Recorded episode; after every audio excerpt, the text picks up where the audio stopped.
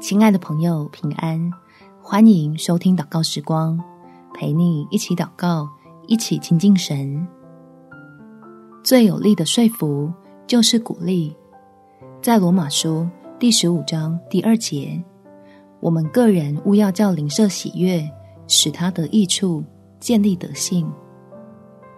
懂得善用对他人的称赞与鼓励，能帮助你想进行的沟通更顺利。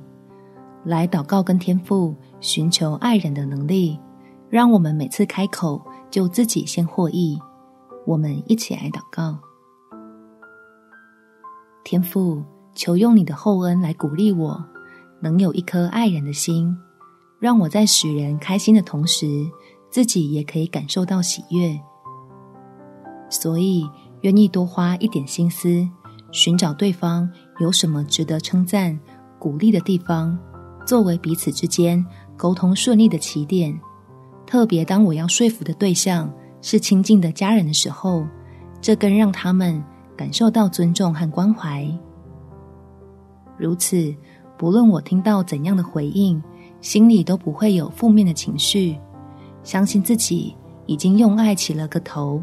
接下来就是要靠你的带领，叫我出口的每句话都是栽种祝福。等待你是其中的益处成长起来。感谢天父垂听我的祷告，奉主耶稣基督的圣名祈求，阿门。祝福你，在神的爱里得着能力，有美好的一天。每天早上三分钟，陪你用祷告来到天父面前，建造更丰盛的生命。耶稣爱你，我也爱你。